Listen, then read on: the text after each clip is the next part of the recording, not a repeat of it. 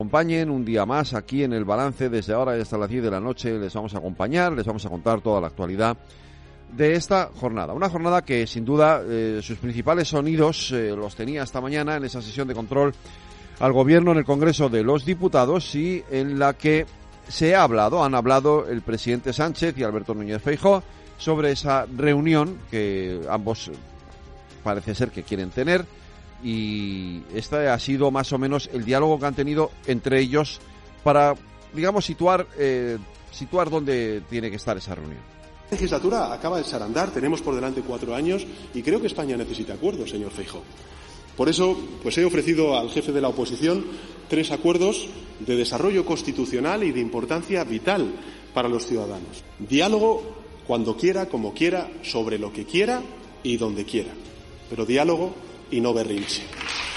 Cuando yo quiera hablar con usted, ¿qué le parece si se lo digo a los medios de comunicación primero? Como quiera, sin mediador. ¿Le parece a usted bien reunirse sin mediador conmigo, señor Sánchez? Donde quiera. En Ginebra no. En el Congreso de los Diputados. ¿Cuándo? El próximo viernes. Bueno, eh, a la pregunta de o a la oferta de Pedro Sánchez de cuando usted quiera, como usted quiera y donde usted quiera, la respuesta de Feijóo ha sido clara, sin mediador, el viernes y en el Congreso de los Diputados. Y esto no le ha gustado a Pedro Sánchez. Me, me resulta curioso eh, esta apelación que siempre usted ha hecho a la política para adultos. Un poco menos que diciendo que aquí todo es una chavalería, que usted aquí viene a, la política para adultos, según parece para el señor Feijó, es me gusta la fruta y regalar cestas de fruta. Y la política para adultos del señor Feijó es jugar al escondite. Es, venga, sí, me reúno con el presidente del gobierno, pero en el Congreso de los Diputados.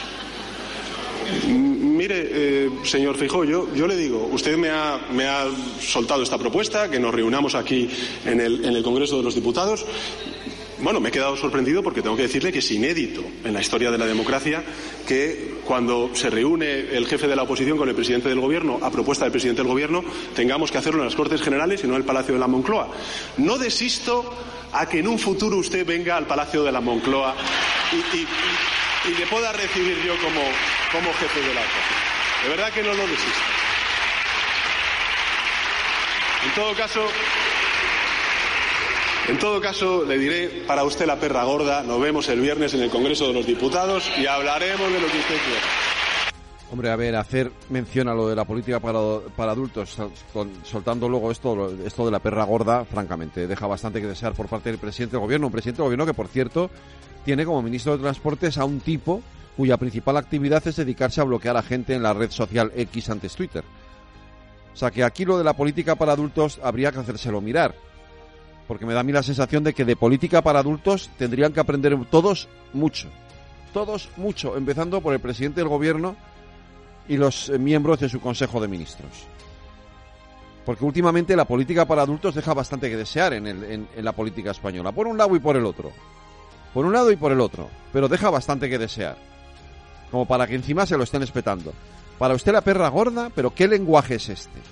¿Lenguaje de colegio? ¿Lenguaje de una madre a un niño de 8 años, para ti perra gorda? ¿Este es el lenguaje que debe usar un presidente del gobierno en el Congreso de los Diputados hacia el líder de la oposición?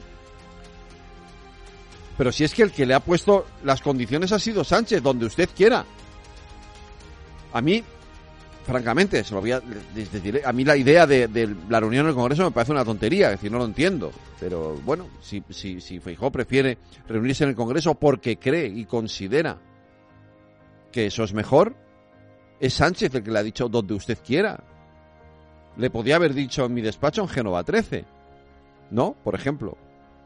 Hubiera sido una opción, porque donde usted quiera, en una cafetería, en un centro comercial, no parece lo más, lo más adecuado, pero el Congreso de los Diputados, ¿qué problema hay? Es la Casa de la Soberanía Nacional, les recuerdo. Es la principal institución de, de la democracia, el Congreso de los Diputados, porque es que la democracia no reside en el Palacio de la Moncloa, ¿eh? La democracia reside en el Congreso de los Diputados. Luego, reunirse en el Congreso de los Diputados, en principio, tampoco debería de ser algo objeto de ningún tipo de, no sé, de animadversión por parte del presidente del gobierno. A lo mejor es que al presidente del gobierno le gusta más reunirse en Ginebra que en el Congreso de los Diputados. A lo mejor es que al presidente del gobierno le gusta más reunirse con mediadores que sin mediadores en el Congreso de los Diputados. A lo mejor es que el presidente del gobierno prefiere reunirse con prófugos de la justicia en Ginebra con mediadores en lugar de reunirse con el líder de la oposición sin mediadores en el Congreso de los Diputados. Lo ponemos así, por ese orden. Porque si no, claro, la respuesta de Fijó era obvia. Parece ser que usted ha relatado aquí la reunión que vamos a tener el viernes en el Congreso y dice en el Congreso, qué cosa más rara. Usted ha dicho donde quiera, en el Congreso. Pero esto de la perra gorda, no, no, señoría, yo no me hago ilusiones. La perra gorda, para usted, es la que le da Bildu.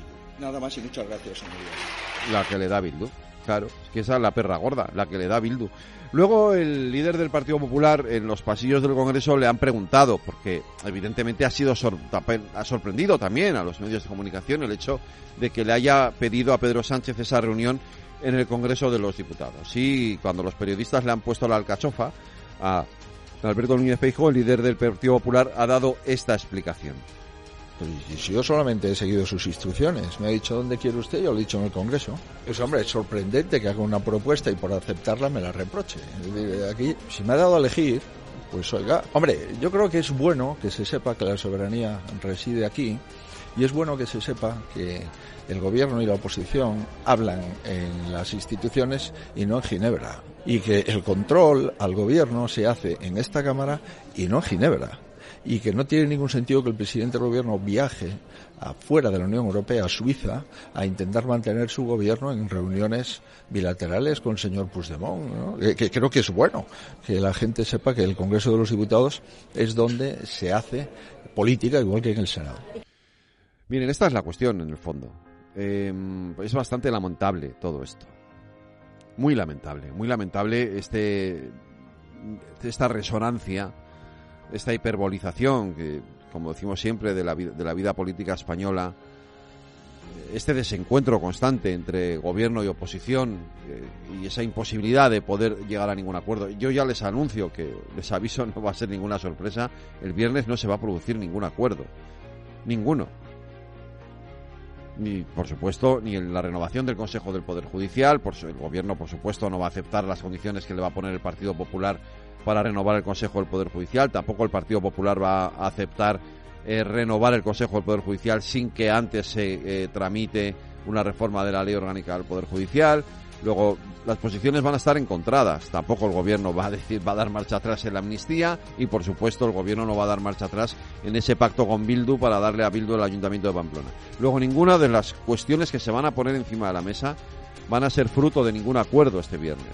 Y esto, esto es lo más triste, en definitiva. Esto es lo más triste. Esa imposibilidad, ese diálogo de sordos.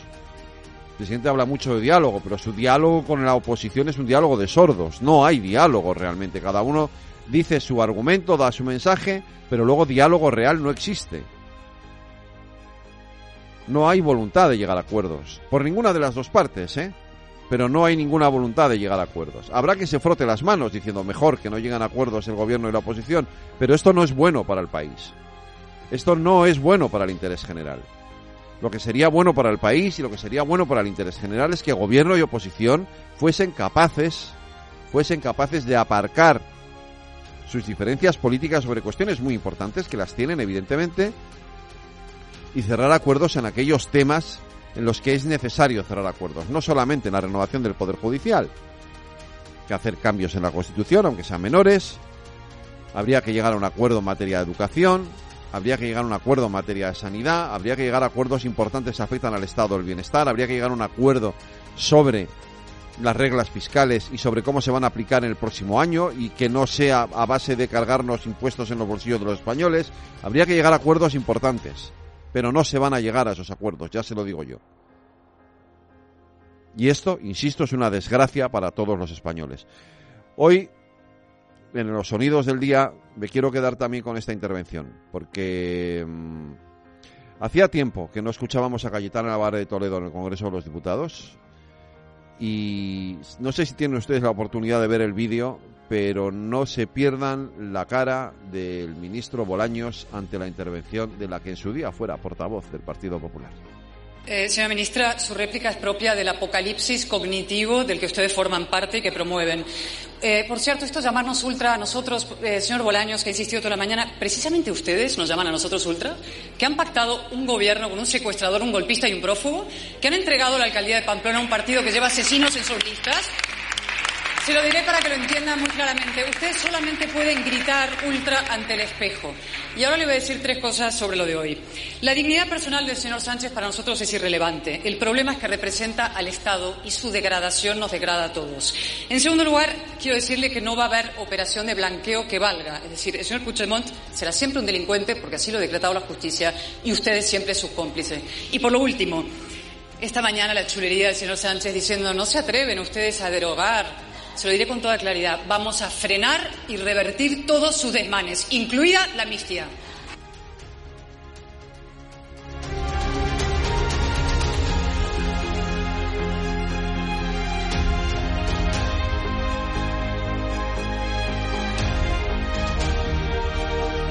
Están escuchando El Balance con Federico Quevedo.